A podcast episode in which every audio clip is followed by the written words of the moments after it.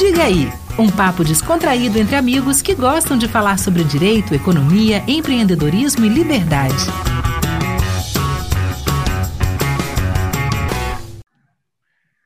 Mais uma quarta-feira de Diga aí. E hoje estamos aqui, eu e Francisco Machado, meu sócio, amigo e pato do tênis, que ele joga os torneios toma pau, e eu continuo vencendo.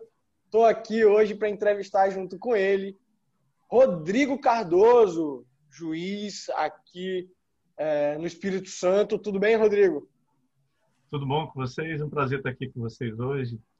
É, para mim, para mim, pô, é, é, especial porque, né, primeiro vou me defender, tá, Marcelo? Minha fase no tênis é. já passou, tô com 31 anos de é. idade já, essa, essa fase da carreira tende a, tende a piorar. Não sou o Federer, mas já ganhei muito título lá atrás.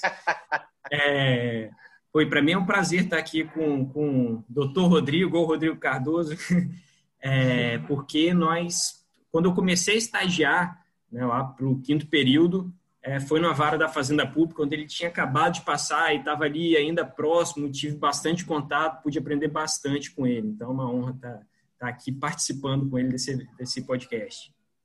Pô, que bacana, não sabia não podem ter certeza que a honra é mais minha do que de vocês. Ah, que legal. Mas, ó, um trabalho bacana. Rodrigão, não vou ser, eu não vou ser formal igual Francisco, não. Você sabe, né? Baiano, total. E você é amigo da família. Eu vou chamar de Rodrigo Rodrigão, com todo o respeito à carreira, à magistratura aí que tem. Mas é, já foi amigo, já foi professor. Então vamos lá. Eu quero saber de você o seguinte para a gente começar esse bate-papo aqui. Você acha que hoje o judiciário brasileiro está extrapolando o papel para o qual ele foi criado? Tipo, você acha que ele está indo além? Ele está num ativismo muito forte? Qual a sua opinião sobre isso? Então, Marcelo, eu acho o seguinte, que a gente vê, tem uma visão que pode ser tanto acadêmica como profissional, como é, da experiência do nosso dia a dia. E nos dois, é, nas duas perspectivas, nós estamos passando por transições, por mudanças, é, é, acompanhando a legislação, acompanhando é, uma reformulação da visão de Estado, mudanças econômicas e mudanças sociais. Então, é natural que nessa fase de transição é, ocorram excessos até que se alcance um equilíbrio. Se você me perguntar assim, sobre a ótica acadêmica, eu acho que não está havendo um, um excesso, na, na interpretação da Constituição, na interpretação de leis, na hora de, de se editar novas leis, eu não estou vendo isso como um excesso, mas um ajuste natural que a legislação tem que passar por ela, por ele, por esse ajuste.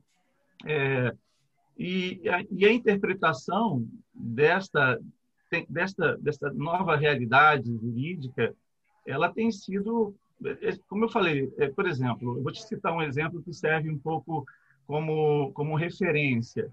Eu participei de um tempo atrás de, um, de um grupo de juízes que estudavam a Constituição para analisar questões relativas a precatórios. E quem, na época, ajudou na elaboração de uma emenda constitucional que posteriormente foi declarada inconstitucional, bom, é, o pessoal que tinha trabalhado nesse, nesse projeto, eles mesmos admitiram que, no primeiro momento, para conseguirem vencer é, uma luta de, de criar um ambiente propício para regulamentar os precatórios judiciais, eles tiveram que fazer uma interpretação daquela emenda no limite da constitucionalidade. Eu me lembro bem dessa expressão. Ou seja, é, num certo momento foi necessário interpretar aquela emenda é, para permitir o desenvolvimento de um trabalho é, é meio que, é, é, não vou falar assim, afrouxando, mas esticando o limite que poderia ser possível. Depois o Supremo chegou ao ponto de equilíbrio e declarou inconstitucional. E isso é, me serviu muito de exemplo para mostrar assim, que, em certos momentos, a partir de certas demandas, de certas necessidades, é, há sim uma interpretação, inclusive acadêmica, utilizando esses limites, seja para cima, seja para baixo. É, mas que o tempo resolve. E agora, sobre essa ótica prática, pois bem, nós temos assim, nós temos que conviver com juízes praticamente de três gerações hoje em dia. Verdade. Se não mais. Se não é, mais. É verdade. Os jovens, temos os, os mais experientes, nós agora alcançamos até 75 anos de idade, e temos os juízes que estão nessa faixa intermediária.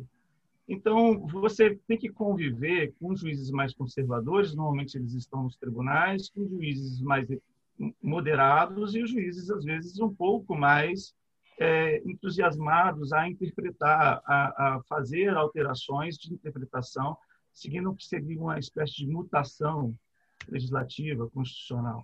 E é justamente nesse patamar que há uma confusão, às vezes, uma má interpretação de que esses juízes são ativistas, eles são proativos, eles estão é, avançando demais, interferindo em ambientes é, equivocados.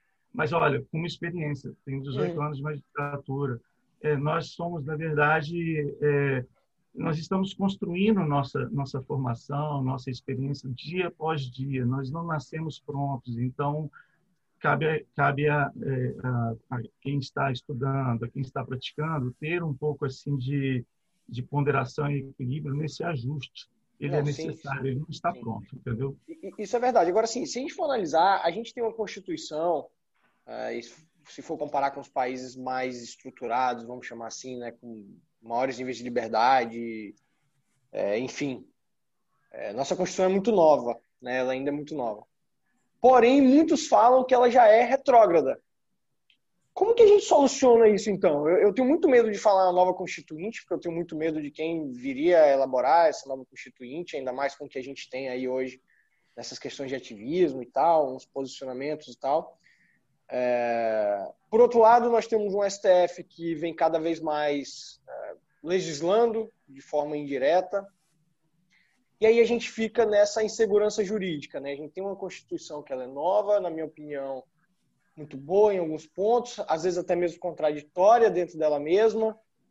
É, mas quem sofre acaba sendo, sendo nós, né? Os, vamos colocar os cidadãos, né? A gente acaba é, sofrendo as consequências da insegurança jurídica por todo o cenário legislativo, uh, judicial e da Constituição em si. Qual, qual você acha, Rodrigo, que a gente é, qual seria a solução que você acha que a gente poderia ter para melhorar esse cenário hoje? Eu, eu, eu, hoje eu teria muito temor assim de fazer essas alterações tão profundas, radicais, aquelas que mudam paradigma mesmo, porque como você falou, o ambiente social e político ele não está estabilizado. Um e a gente, por incrível que pareça, né, achava que já estávamos caminhando para essa estabilização, mas nós temos, né, o pêndulo aí, a balança indo para os lados ainda. Então, eu acho que não é um ambiente propício, assim, numa visão, assim, um viés acadêmico e profissional de, do trabalho, quem está trabalhando e aplicando, é, que houvesse grandes é, mudanças radicais. Agora, é óbvio que a gente precisa ter segurança jurídica e a interpretação, ela, a Constituição é propícia né, a gerar essas é, divergências de interpretação, essa, essa, essa visão sobre mutação é, constitucional, essa ideia de que por ela prever inúmeros direitos e ainda nem se estabilizou, esses direitos ainda podem ser acrescidos a cada dia que passa, gera essa, essa, essa dificuldade da gente lidar com esses direitos, que eles, eles se amoldam à nossa realidade a cada, sabe, cinco anos, antigamente eram 30 anos para ter uma mudança tão significativa social. Agora as mudanças são de cinco, se não menos anos. Então, como é que a gente vai lidando com esses direitos, interpretando de uma forma tão rápida assim, que a realidade está tá, tá, tá, tá, avançando, está é, assim, surgindo, demonstrando para a tá gente. Tudo muito dinâmico, né? Dinâmico. Então, assim, vamos lá, eu ainda sou mais favorável a você fazer esses ajustes de interpretação, correções pontuais, do que essas mudanças radicais. Agora, tipo, crítica existe, a gente tem que ser muito realista. A Constituição, né, ela surgiu num ambiente propício, né, a ser bastante é, prevê bastante direitos, ela, ela, ela extrapolar um pouco os limites que ela deveria atuar como regra. E aí tem, normalmente, uma, uma, uma visão de que se a gente criar uma nova Constituição mais enxuta, bom, a gente daria, como consequência, né, a, a uma maior liberdade sobre esse viés econômico, político, social, para que as coisas se autorregulamentassem sem ter o Estado intervindo. É, o problema é como lidar com isso, sobre essa, é, é, em, em termos acadêmicos, você até pensa sobre isso, apesar de ter aquela questão de que você não pode retroceder. Mas em termos práticos é muito difícil. Você causa um outro problema, que é, é uma incerteza muito grande do que vai acontecer. É, quando há uma ruptura, então a gente pega uma fase de muita insegurança. Então, uhum. eu confesso assim, que eu, eu, eu, entendo a crítica que existe em prol de uma, de uma Constituição mais enxuta, em prol de, uma, de afastar um pouco o Estado, colocar o Estado nos pontos cirúrgicos que deve atuar, o Estado numa visão geral, mas é difícil quando ele criou esse ambiente que nós estamos hoje. Verdade. É, só, só, só, fazendo uma observação, um, pegando um gancho com relação a isso, de fato, né, a Constituição ela cria né, muitos direitos, direitos universais, sem ter recursos para arcar com, com esses direitos que ela garante a todo mundo. Né? E um dos exemplos, assim, eu lembro desde o início, nas épocas de estágio na Vara da Fazenda Pública, que chamava atenção e é alvo de, de crítica por alguns, por outros menos, é o fato de que uma pessoa precisa de um medicamento que custa um milhão de reais, né, o juiz fica ali naquela, naquela sinuca de bico. Né? A Constituição fala que o Estado tem garantia, o juiz vai lá e dá. Só que ao, ao dar, ele está tirando um milhão de reais do, do, orçamento lá da Secretaria de Saúde, que pode estar né, fazendo com que outras pessoas não sejam atendidas e percam até a vida. Então, fica, fica essa sinuca de bico, às vezes, muito, muito desconfortável para o juiz. Que até tem, moral, né? Não é, tem muita alternativa. Né? Moral. Né? Eu já tive, eu tive uma palestra, eu participei de uma palestra, uma das primeiras que eu participei quando eu estava no Fórum de Saúde aqui do Estado, como integrante do Judiciário, em que eu acho que o ministro Jobim, acabado de sair do Supremo, ele disse que isso poderia ser alterado a partir de uma mudança constitucional que, que tirasse né, esse dever é, de, de todos e do Estado principalmente dentro da Constituição, tirar do texto constitucional. Isso foi duramente criticado na época e e, e lá, naquele ambiente, estava discutindo uma decisão também que tinha sido tomada pela presidente do Supremo na época, é, acho que ela ministra Ellen Grace, e ela tinha é, é, caçado uma decisão isoladamente de um juiz do Nordeste, se não me engano, que tinha concedido uma medicação dessa. Então, foi duramente criticado e ele mesmo disse que essa decisão seria reformada pelo plenário, como de fato foi. E ele disse: oh, isoladamente é muito difícil de lidar com isso. Se fosse um, um processo coletivo, estrutural, estava fácil. Você constrói a, a nova visão aí uhum. de, de, processo de solução. Então, isso que o, o Francisco está falando é muito sério, porque isoladamente é muito difícil decidir é, de forma. Porque é como se fosse um pêndulo também aqui. Existe uma teoria acadêmica que fala que quando o perigo é muito grande, o direito ele, ele sucumbe um pouco. Uhum. E essas demandas mostram um pouco isso. O perigo está lá em cima. Então, posterga essa questão patrimonial para tutelar e depois resolve a questão é, das consequências. Mas, assim, é, só para ser um, uma observação interessante, é que, por conta dessas intervenções é, do Estado, juiz, nessa área, olha como é que a questão econômica enfim, do Estado, né, financeira, orçamentária do Estado, foi foi alterada. Criou-se um orçamento próprio para judicialização, a partir de uma estatística de crescimento, do, seja do município, seja do Estado, seja da União. A partir disso, de uma, uma perspectiva, uma expectativa de crescimento, criou-se um orçamento próprio para isso. Não sei se foi a melhor solução, mas, como eu disse, é, a, a, Constituição acaba impondo isso, e por mais que ocorra um esforço da estrutura estatal, da máquina do judiciário para conter, para equilibrar, é muito difícil. Olhar, é muito difícil. o médico manda fazer, o juiz vai falar, olha, não. Eu, não, eu não tenho como aferir se existe uma, uma, uma posição antagônica do Estado, é. eventualmente. É, então, isso, é, isso... limite de carga, de, de, de, de, acesso. Outra coisa é a interpretação sobre posições assim que sejam mais corretas para aquele caso concreto é, assim, de fato, né, se, se o juiz tivesse né, toda essa discricionariedade para analisar, não, deixa eu ver se eu, se eu salvo a vida desse indivíduo ou não. Isso me lembra muito aquele livro Justiça, do Michael Sandel, que já fica até como, como dica de leitura aqui, né, que ele começa o livro com, com um caso de um, de um, de um trem que está lá no trilho e tem uma pessoa amarrada no trilho. Né, e a pessoa que está operando, é, na verdade, tem cinco pessoas amarradas no trilho. A pessoa que está operando, ela pode desviar o trem, porque na outra, no outro trilho tem só uma pessoa. Então, o que, que ele escolhe, né? Segue o caminho, vai reto, atropela os cinco, ou puxa e, e, e mata um só. Então... É, é, e aí tem que lembrar que tem uma conduta um aí, né? Se ele, e tem a conduta aí, né? Porque se ele deixa simplesmente o trilho seguir seu caminho, morrem cinco, só que ele não faz nada. Quando ele muda o caminho, ele tem a conduta de deliberadamente para, enfim, salvar outros cinco, matar um. Exato, é mas aí, Marcelo, é se, se, se, a Constituição não fosse assim tão, tão fechada e o STF não tivesse esse posicionamento tão consolidado, o juiz ia estar né, com, com, com, com isso na mão, com esse poder na mão, e assim, é, ficaria uma, uma decisão muito complexa para ser tomada. Mas, mas enfim, deixa, deixa, deixa, eu puxar ah, para um, outro, um, um outro assunto aqui, né, puxando um pouco até para pra, as mazelas do Poder Judiciário.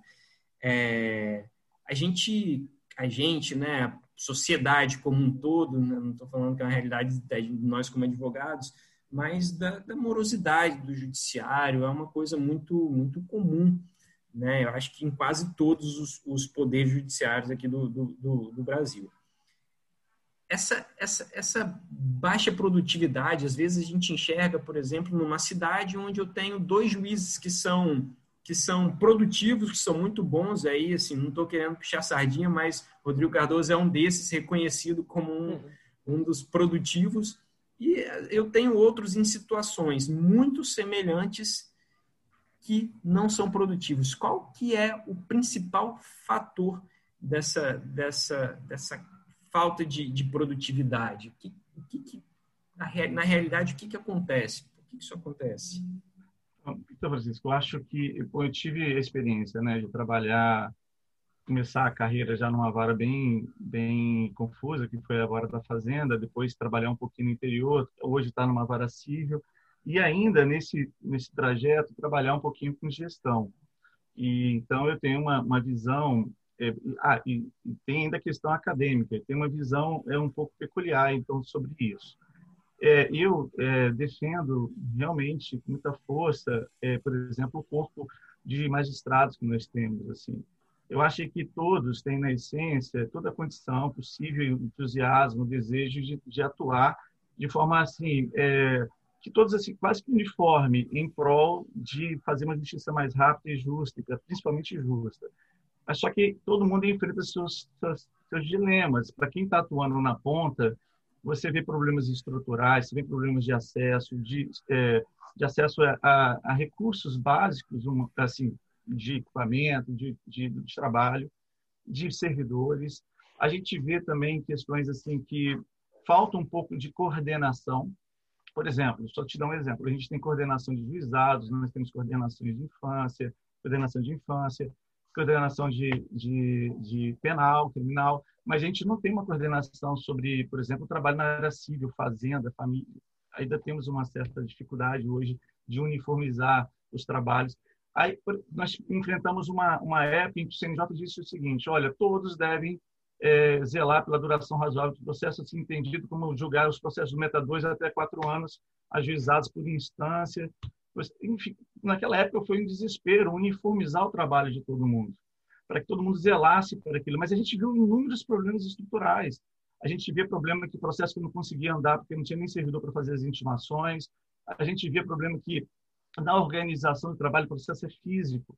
Então, na organização de trabalho é muito difícil você padronizar julgamentos.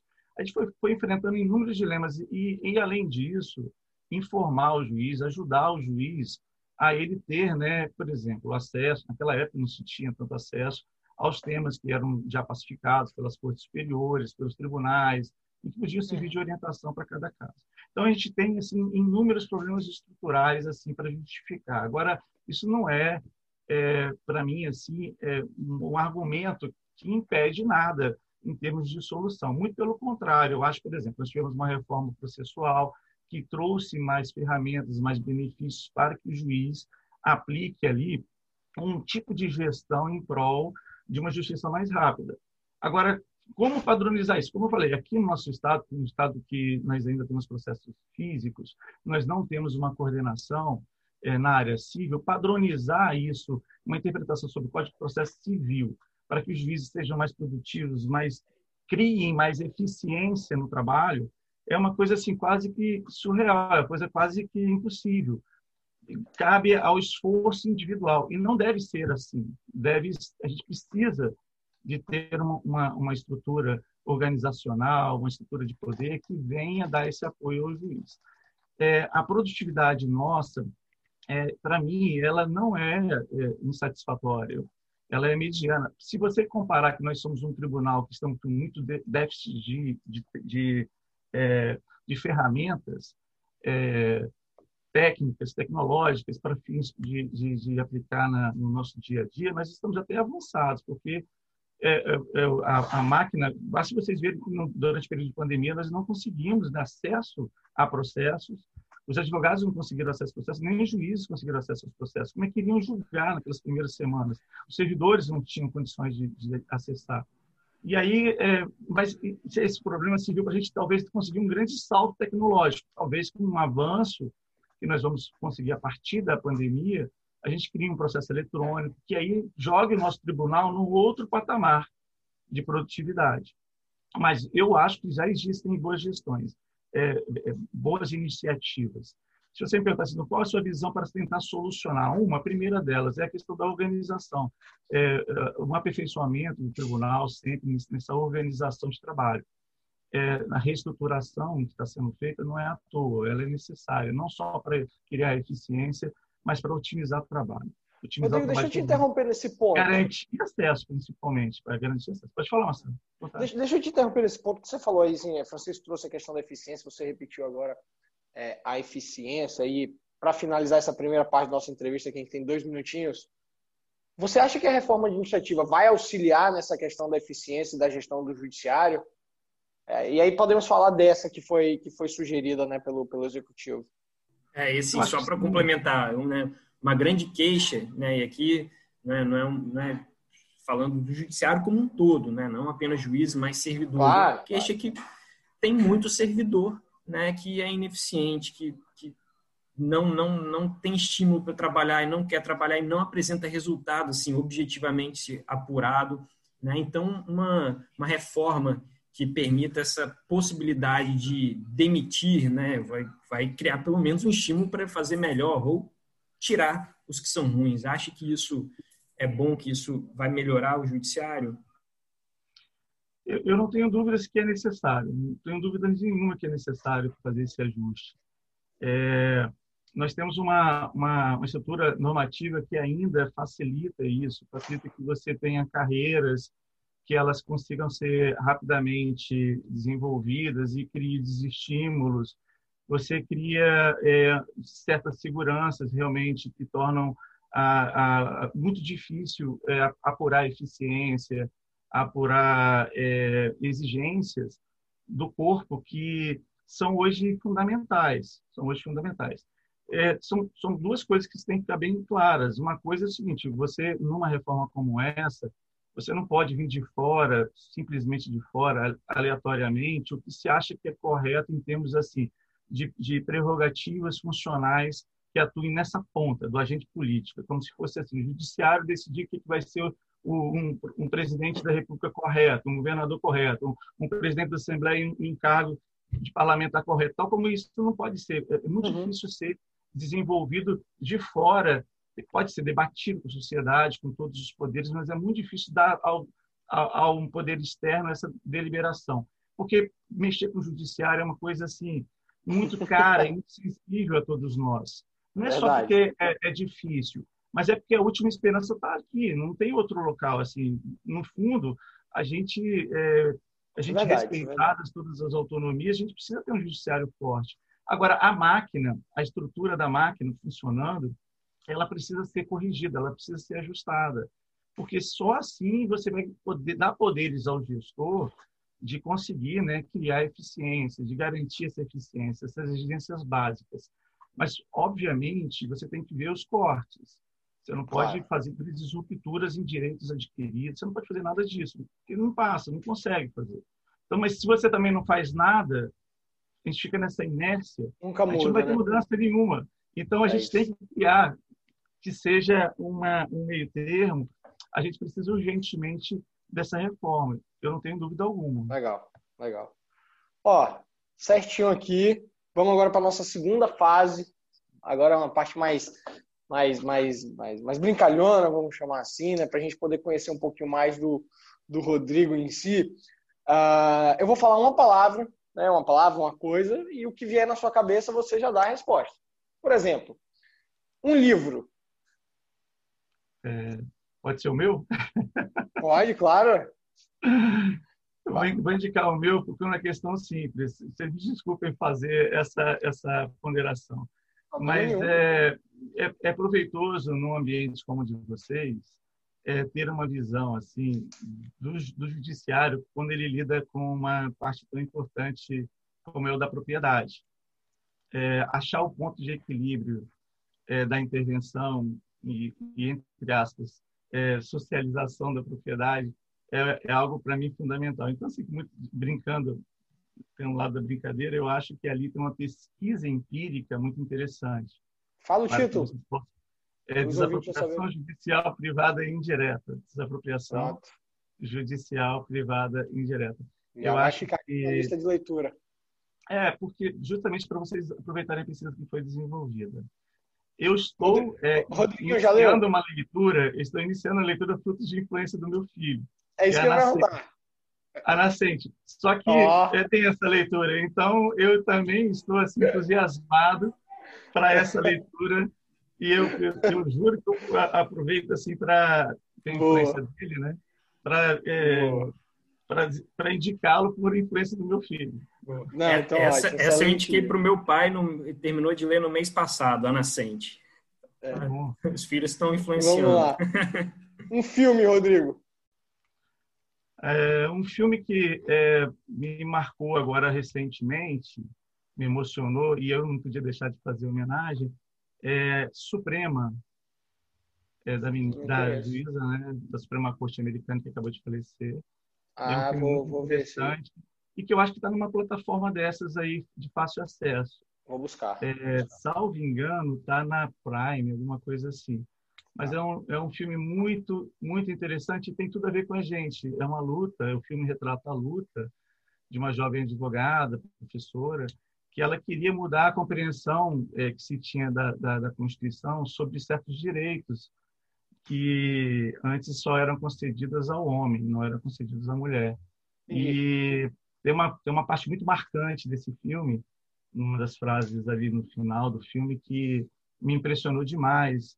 É, e mostra a visão do julgador, a visão do advogado, a visão do professor. Se, fosse, se você puder indicar, eu Está na lista aqui já também.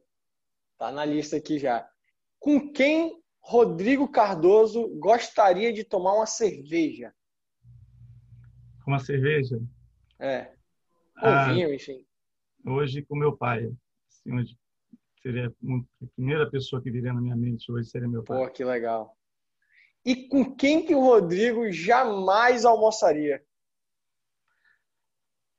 Ah, eu não tenho assim na mente uma pessoa que me causasse essa impressão de cara assim, não, Marcelo, juro.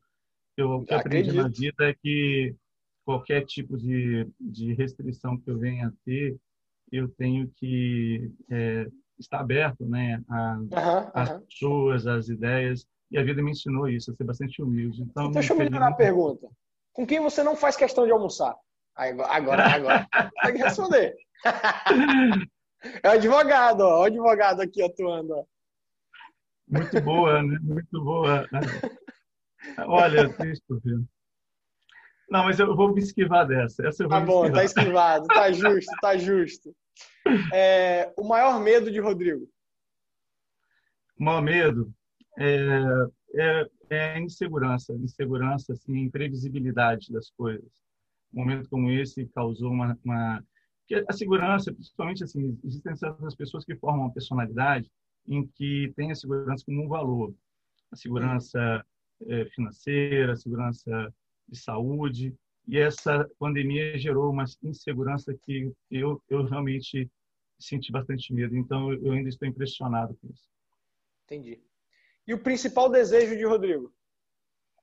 Então, vamos lá. É, eu, eu, realmente luto, sinceramente eu luto, porque a gente, principalmente no nosso estado, um estado muito bacana, muito, muito bom, formado por pessoas maravilhosas, que a gente tenha uma justiça é, que corresponda às expectativas. E eu, eu, eu acho que hoje essa justiça é, deve já possui condições de, de corresponder. Só falta mesmo um diálogo para isso, uma melhor informação. e talvez um certo ajuste, mas é, hoje eu acho que é um desejo que eu tenho. Bacana, bacana. Finalizamos a parte 2, agora a parte 3. A parte 2 é muito fácil, porque eu te dou a liberdade de você escolher o que você quiser falar, até de se esquivar. Agora a parte 3 ela é mais complicada, porque agora eu dou as opções, tá? Então vamos começar aqui é, fácil. Rodrigo é um fã uh, do modelo civil law, né? Ou do modelo common law, né? Aquele modelo menos positivado. O que, que o Rodrigo prefere? Hoje eu ainda sou fã do primeiro ainda, por incrível que pareça. Legal. E entre o STJ e o STF, quem está mais bem preparado hoje? Nossa, que pergunta difícil. Posso fazer? Olha, os dois tribunais têm, têm integrantes maravilhosos, assim, pessoas excepcionais.